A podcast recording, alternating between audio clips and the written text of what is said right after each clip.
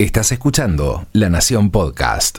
A continuación, disfruta de un nuevo episodio de La Revolución del Maíz. La Revolución del Maíz es presentado por Pioneer, hecho para crecer. Bienvenidos, mi nombre es Carola Urdangarín y hoy conoceremos el proceso que lleva el maíz del lote al tanque desde la perspectiva de un caso de éxito que sigue creciendo, que sigue inspirando y que sigue contagiando. Hablamos de Bio 4, que es una empresa agroindustrial formada por 28 socios empresarios agropecuarios innovadores de la provincia de Córdoba que tuvieron como visión agregar valor a los granos producidos en la región. El director de sustentabilidad de Bio 4 es Germán Divela y nos va a ayudar a entender y valorar casos como el de esta firma. Germán, ¿Cómo y cuándo se creó Bio 4 y cuál fue ese sueño disparador de ese grupo de productores o cómo se les vino a la mente? ¿Cómo se les ocurrió poner en marcha un proyecto como este?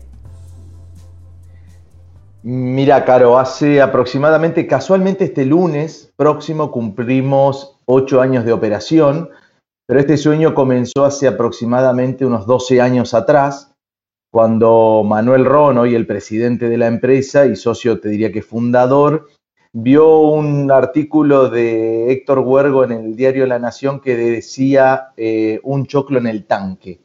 Y hablaba sobre todo el boom de las plantas de etanol en Estados Unidos, un país muy maicero. Y nosotros al estar en una zona muy maicera, ser productores de maíz y en ese momento éramos vendedores, además de insumos agropecuarios, Manuel y yo venimos de otra sociedad juntos, eh, se nos ocurrió eh, a Manuel se le ocurrió esto de pensar en una planta de etanol en Río Cuarto por lo lejos que estábamos de los puertos, por la gran cantidad de materia prima que hay acá que el maíz, porque es la zona donde, bueno, hoy es el, como, como, como estado, digamos, Río Cuarto como, como departamento es el productor número sexto del mundo y, es el, y Córdoba es el primer productor eh, de, de maíz de la Argentina. Entonces era Acá tenemos mucho del insumo, está la universidad, está una ciudad que está céntrica, que tiene conectividad, era un buen lugar para instalar una planta. Y a partir de ahí le ofrecimos a nuestros clientes del negocio participar de este sueño, que en ese momento era solo una planilla de Excel y un, sueño mirando lo que estaba pasando en Estados Unidos, para integrarnos de, una vez por todas en lo industrial. Y ahí fue que empezamos a juntar, que hoy somos 28, pero que obviamente en ese momento le ofrecimos a más de 120 clientes nuestros de querer participar. Bien, contemos un poco el detalle, ¿no? De cómo es ese proceso de agregado de valor que lleva a cabo hoy Bio4. Esto comienza con la cosecha de maíz y traer el grano a la planta. El grano lo que hace es se muele, se transforma como en una polenta, igual, la polenta es maíz molido ese maíz se hace fermentar como si fuese, para que todos tengan una idea, la uva, exactamente igual, pues lo que queremos hacer es lo mismo que pasa en la uva, lo único que en vez de producir vino, queremos producir alcohol, este, y a partir de la fermentación, el almidón contenido en el grano se transforma en azúcar y el azúcar en alcohol. Este alcohol es el que utilizamos en el corte de las naftas. Bio 4 está entregando el 1% del corte de las naftas a nivel país. Este, y se obtienen dos productos hoy, eh, o en un primer momento eran dos productos, hoy ya son tres. El primer producto es el alcohol, que hay dos tipos de alcohol. Tenemos alcohol para combustibles y alcohol sanitizante. A partir de la pandemia nos transformamos con una nueva inversión en producir alcohol sanitizante. Burlanda, que es el subproducto de lo que queda, que es como una polenta húmeda que queda, que se alimenta a la hacienda. Y una vinaza liviana, que a partir de otra integración con otras empresas que fuimos armando, generamos energías renovables a partir de la producción de biogás, transformar e-, ese biogás en energía eléctrica que inyectamos a la red. Eso es como está hoy integrada todo el sistema de producción de Bio 4. Es normal, digo, vemos muchos casos de, proyectos similares, quizás un poco menos ambiciosos, puede ser, que, que insisten, que intentan también arrancar y que quizás no logran llegar a donde ha llegado Bio 4 o que en el camino tienen muchos obstáculos. ¿Hay incentivos? ¿Es fácil crear proyectos de este tipo? Fácil seguro que no, pero ¿está el camino dado en Argentina para que esto pueda replicarse y para que prosperen sobre todo? Mira, en su momento, como fue hace 15 años, el, puntapié inicial fue la ley de biocombustibles. O sea, no cabe duda que es el Estado el que debe marcar las reglas de juego y darte, ser previsible a futuro para las inversiones que puedan hacer. Siempre todos sabemos que el capital es miedoso ante los grandes cambios y estos son inversiones a, muy largo plazo, que si no es previsible o lo que hace el Estado no es previsible, las inversiones no, no, ocurren. En ese momento se, se, regularizó la ley de biocombustibles, se reglamentó la ley de biocombustibles y a partir de ahí se generaron las condiciones, hubo financiación, hubo lo que era predecible, el Estado compraba el biocombustible, el Estado ponía el precio y si bien era un, es un negocio regulado todavía por el Estado, por lo menos las condiciones estaban dadas para poder invertir y, desarrollarse. Para que esto ocurra, y un poco es lo que estamos también tratando de hacer ahora, es aumentar los cortes en las naftas, pasar del 12% que estamos al 27% y generar condiciones para que otros productores en otras zonas, alejados de los puertos, dejen de enviar ese maíz a puerto y lo puedan transformar en energía y alimentos, como hacemos desde Bio 4. Y es muy factible si las condiciones están dadas. Lo mismo pasó en los, renovar, que nosotros licitamos 6 megas de, energía renovable a partir de biogás, que se dieron las condiciones. Fue mucho más lento, también tiene que haber un, un tema de audacia. En algún momento te puede parecer que no es el negocio y das el salto igual porque crees en el negocio. No podés poner todo en esa primer planilla de Excel donde vos empezás tu sueño pensando de que ahí contemplás todo lo que te pueda pasar. Seguramente te pasen 100 cosas distintas a las que no pusiste. Cuando hablamos de Córdoba o de Río Cuarto, inclusive se las ha mencionado como las capitales, ¿no? Del agregado de valor, inclusive más todavía en materia de maíz, por ser grandes productoras de maíz eh, hacia dentro de la Argentina y también comparados con, con otros países, inclusive del mundo. Creo que vos, que ya conocés todo el territorio, por supuesto, y que conocés bien el negocio por todos estos ocho años que les han permitido eh, descubrir también inclusive nuevos rubros hacia dentro de la actividad, sos una de las personas indicadas para decirnos si hay potencial, ¿no? Si, si Córdoba todavía puede crecer en producción de maíz y en agregado de valor particularmente. No, Córdoba te diría que no empezó. O sea, Córdoba tiene una potencialidad tremenda y absoluta de poder exportar gran parte de su producto. Córdoba exporta desde la provincia el 60% del maíz en grano, que podría transformarse en leche, en aves, en, pol, en cerdos, en energía, en alcohol. Eh, podría ser una, nosotros siempre decimos que Córdoba es una, es una provincia petrolera sin tener un solo pozo petrolero, porque precisamente puede seguir transformando maíz en alcohol.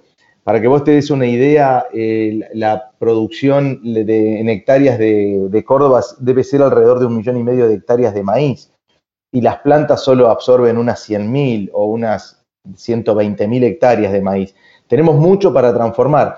Lo otro que hemos visto y que hemos medido también a través de FADA, que es una fundación que, nos, que somos socios fundadores, y por qué nos enfocamos mucho en el maíz, que la cadena de maíz a lo largo de todo su proceso genera 11 puestos de trabajo por cada 100 hectáreas, lo cual también hemos visto que es un gran tomador de, mano de obra. Y también lo que hemos visto, la historia del cerdo en la Argentina debe tener más de 100 años y las plantas de etanol no tienen más de 8. Y hemos visto que en 8 años las plantas de etanol absorben o consumen la misma cantidad de maíz que las de cerdo. Entonces, en ambas, no es porque hay tiene que estar una y la otra no, tienen que estar ambas. En ambas hay mucho todavía por crecer y desarrollar. Y Córdoba tiene una potencia. Córdoba, San Luis, Santa Fe, este, cada provincia va a tener que buscar cuál es su excedente para transformarlo, pero hay mucho para transformar. Me imagino que así como empezaron con esa planilla de Excel y hoy se volvieron referentes, estarán mirando un poquito más allá que todos nosotros, inclusive. ¿Hacia dónde les gustaría crecer? Digo, ¿tienen nuevas inversiones en la mira, nuevos proyectos? ¿Hay algo que decís, esto nos desafía a pesar de haber logrado un negocio que quizás, más allá de algunos obstáculos, y a pesar de la coyuntura y el contexto actual, debe ir marchando solo? ¿Hay algo que realmente los desafíe y hacia dónde quieran ir? Mira, un poco la, visión que tenemos como, como empresa es eh, producir energías y alimentos del futuro hoy. O sea, cuando pensamos en eso es porque pensamos de que la burlanda es hoy, porque ya hubo una transformación energética del maíz, la transformación de, renovables en biocombustibles es hoy, la pandemia nos ha mostrado un poco que la, matriz energética del mundo estamos obligados a cambiar. Eh, estamos en el camino de las bioenergías y los bioalimentos porque creemos que es el futuro, o sea, hacerlo sostenible, hacerlo a largo plazo. Eh, hoy estamos mirando, eh, Bio4 tomó el nombre de Bio4 Argentina porque de él, que es una holding, cuelgan un montón de empresas donde está Bio5, que es una empresa ganadera que consume la parte de la burlanda que producimos y desechos de la planta de silo, de silo, el maicillo, la cascarilla, lo consumen las vacas. Por otro lado están las plantas de biogás que están integradas a la planta de bioetanol, que lo que hicieron fue bajar la huella de carbono de la planta de etanol y nos permitió poder exportar etanol a Europa porque tiene un índice de dióxido de carbono más exigente que el nuestro. Producimos con otro subproducto de esa planta de etanol, el biogás para 6 megas, cuando nosotros consumimos 3, o sea, producimos el doble de renovables de lo que consumimos. Las plantas de biogás, a su vez, les extraemos un fertilizante orgánico que fertilizan 2.000 hectáreas de maíz alrededor de la planta que no fertilizamos ni con fósforo ni con urea. ¿Qué es lo que estamos? ¿Por qué te hago toda esta mención? Estamos pensando en Río Beef, que ya lo está formada por otros socios, nosotros más otros socios que llamamos, para pensar en la exportación de carne vacuna e integrarnos también en la cadena de la carne vacuna. Este, ¿Y por qué te nombro todo esto? Porque es precisamente lo que hemos visto como productores de toda la vida, eh, que en la integración industrial uno empieza a ver qué cosas sobran, qué cosas faltan y qué cosas puede aprovechar. Y eso es lo que se denomina la bioeconomía o la economía circular, esto de poder extraer de cada uno de los procesos algo más e integrarlo a uno nuevo. Entonces los desafíos son, te diría que casi permanentes, estamos pensando en blockchain, estamos pensando en internacionalizar la empresa, estamos vendiendo conocimiento, hemos formado ahora últimamente una mesa de ingeniería que ya venía trabajando internamente, pero que hoy se abrió a la sociedad y todo aquel emprendedor que quiera consultar sus tres o cuatro primeros pasos para ver por dónde arranca en un proyecto, lo hace de manera gratuita en nuestra mesa, a través de online. Este, entonces, la verdad que los desafíos son permanentes, eh, nos interesa entrar en la cadena de los cerdos, eh, y te cuento los proyectos que avanzamos. Hay un montón que quedaron en el camino, ¿no? Uno siempre cuenta, no te diría los éxitos, sino lo que fue plasmando, pero hay un montón de otros proyectos en carpeta que no avanzaron. Todo esto que venís mencionando, que de alguna forma forma de alguna manera forma parte del círculo virtuoso que generan eh, proyectos como este, creo que em, deja claro, demuestra el derrame que genera el hecho de agregar valor y que permite claramente optimizar la producción que se hace en el campo, en el lote. ¿Qué aporte hace a la economía local? ¿Es algo que miden? Sí, permanentemente.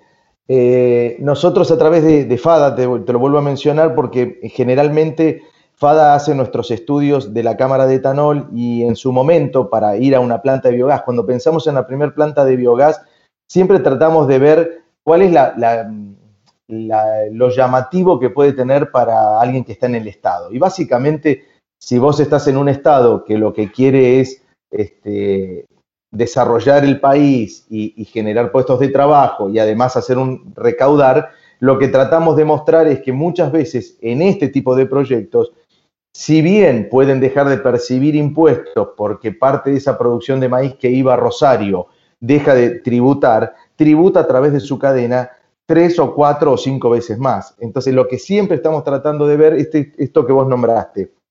¿Cuánto más se tributa por intensificar? ¿Cuánto se derrama en una empresa? Y el derrame nosotros lo tenemos medido de una forma muy, muy simple. Nosotros tenemos alrededor de 160 empleados pero tenemos más de 400 proveedores activos. Y eso te demuestra que si vos empezás a meterte en la cadena además de, de tus grupos de interés, dentro de los cuales están tus proveedores, tus socios, tus empleados, la comunidad, este, empezás a ver muchos proveedores se desarrollan con vos. Muchos proveedores empiezan a generar nuevas alternativas para brindarte un servicio. Entonces el derrame, por eso el desarrollo de este tipo de, de, proyectos, no solo de etanol, sino todo lo que el productor agropecuario puede industrializar en el interior, va a generar muchísimo más impacto y va a descomprimir las grandes urbes porque la gente ya no se va a querer ir a las grandes urbes porque acá en Río Cuarto va a tener muchas oportunidades, o en Villa María, o en Jesús María. Entonces, eso es lo que tenemos que lograr, que cada comunidad se desarrolle y unir unir de alguna forma municipios cercanos también, para empezar a generar grandes polos industriales de desarrollo y sustentables a largo plazo. Hablabas del rol del Estado y me parece que es clave en, impulsar, en crecer con proyectos de este tipo y en darle ese incentivo, quizás ese aval. Es como una palmada en la espalda al productor, al empresario del agro que quiere apostar a proyectos de este tipo que sin duda nos hacen bastante más ricos, inclusive nos paran distintos ante otros países del mundo. Si viene un dirigente político hoy, Germán, y te dice, pedime lo que quieras, ¿no? Siempre pensando en impulsar proyectos de esta índole. ¿Qué le decís? ¿Qué le pedís?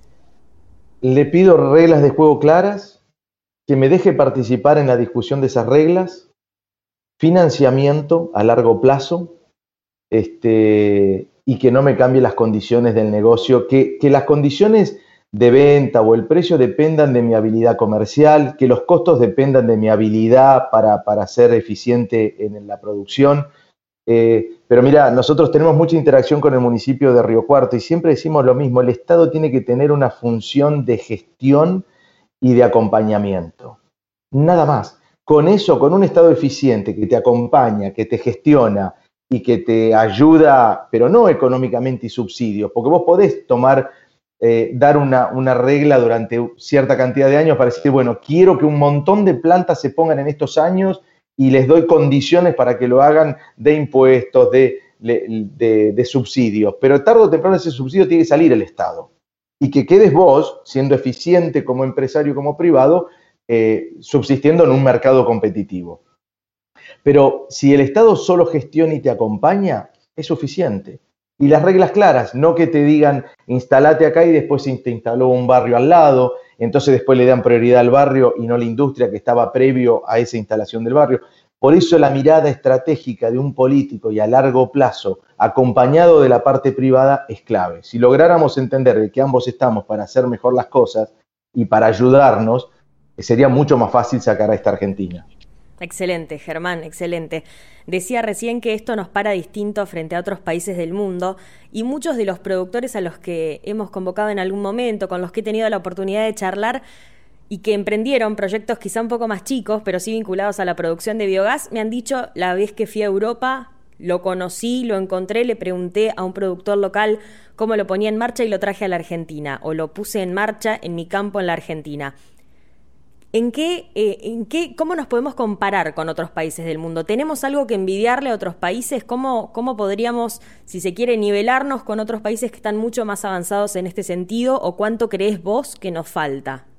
Uy, mira, cara, acabas de preguntarme. Mira, yo fui a, te voy a dar dos ejemplos. Tuve la suerte de poder ir a Alemania a ver las plantas, que fue las que trajimos acá. O sea, nosotros no nos caracterizamos por eh, inventar algo. Si sabemos que está inventado y probado en el mundo, preferimos traerlo y evitar tropiezos. O sea, no nos parece lógico que alguien se ponga a inventar una planta de etanol argentina cuando está todo inventado y se puede hacer. Si tratar de usar todo lo que puedas nacional sería increíble. Pero si no lo hay, tráelo y empieza a desarrollar proveedores. Pero no te pongas a inventar vos los caños acá. Eso por un lado siempre lo hemos tenido así, tanto para la planta de etanol como las plantas de biogás. Pero hace también poco tuvimos la suerte de ir con nuestros hijos al Silicon Valley, los socios, para conocer un poco ese mundo. Me vine impactado, como todos los que han tenido la suerte de ir, autos eléctricos, se conducen solos. Están a 50 años de nosotros, o 60. Y es una economía no real. La Argentina necesita economía real. La Argentina necesita desarrollarse. La Argentina tiene todo para hacerlo. Todo, Caro. Tiene la materia prima, tiene la, la materia gris, eh, tiene los climas, todo lo que siempre se dijo de la Argentina, tiene los empresarios, tiene los emprendedores, tiene las pymes. Eh, me, parece que la Argentina tiene todo y como yo le digo a mis hijos que, tuve la suerte de ir, quédate acá. Si estás 50 años atrasado, cualquier cosa que hagas acá tiene que generar un impacto gigantesco. Entonces tenemos que entender que la Argentina está demorada, está muy atrasada, pero no tenemos nada para envidiar. Primero porque la tecnología está al alcance. Segundo porque las comunicaciones son inmediatas. En el caso del agro es un, es un caso muy típico porque el productor agropecuario está altamente tecnificado y no tiene nada que, envidiarle a alguien de Estados Unidos. Pero la Argentina, al estar tan atrasada, ¿para qué me voy a ir a otro lugar? ¿Para qué me voy a al Silicon o a Estados Unidos si acá tengo un montón de camino para recorrer trayendo ideas de otro lado? O sea, no, yo estoy fascinado, creo que tenemos un montón estoy apenado por la demora que tiene este país, pero que tenemos todo para hacer, no tengo ninguna duda. Y mejor. Bien, bien. Me gusta mucho ese empuje, creo que es parte de todo lo que han logrado hasta acá. Em, ¿Qué les dirías entonces a los que están en esa situación previa a dar el salto hacia proyectos de este tipo? Digo, ¿por qué sí y con qué se puede llegar a encontrar? ¿Cómo le atajamos o amortiguamos ese impacto que puede ser quizás alguno de los obstáculos que contábamos antes? Mira, no importa el proyecto. Cuando todos vienen a Bio 4, viste, los asombran los caños, o te asombra la industria, o te asombra y no es ese el, no, me gusta decir éxito, o no, no, sé si ese es el valor de Bio4. El valor de Bio4 son los 28 socios.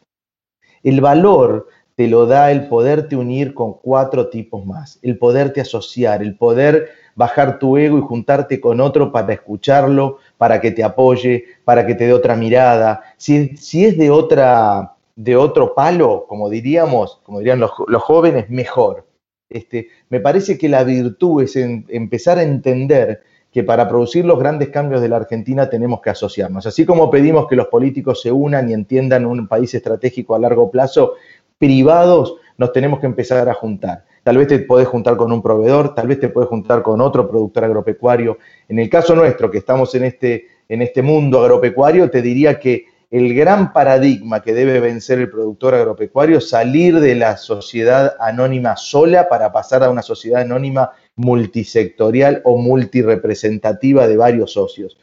Porque eso te da varias cosas. Primero te da coraje, porque cuando vos estás ante la duda hay muchos que están atrás y decís, bueno, vamos, metele, metele, sigámosle metiendo, porque nos ha pasado.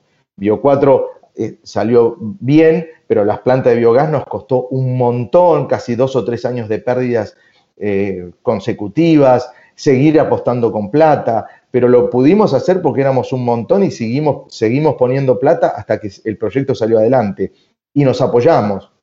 Entonces, para mí el asociativismo y el poderse juntar con otros y aprender también en ese asociativismo que sos socio, que sos accionista y que ese es tu rol solo de accionista y no dirigiendo la, empresa, porque para eso hay gente más capacitada y, preparada que uno, es clave para lo que quieras emprender. Poder buscar socios que te aporten otra mirada a lo que vos vas a hacer. Gracias, Germán. Es, eh, es inspirador escuchar empresarios de este tipo porque, y lo asocio con algo que vos antes decías, digo, casos de éxito hay muchos, gente exitosa hay por todas partes, muchísima, inclusive dentro de la Argentina, pero inspirar como empresario es también agregar valor a ese, a ese empresario que sos, a ese productor que sos. Así que te agradezco mucho por esta charla.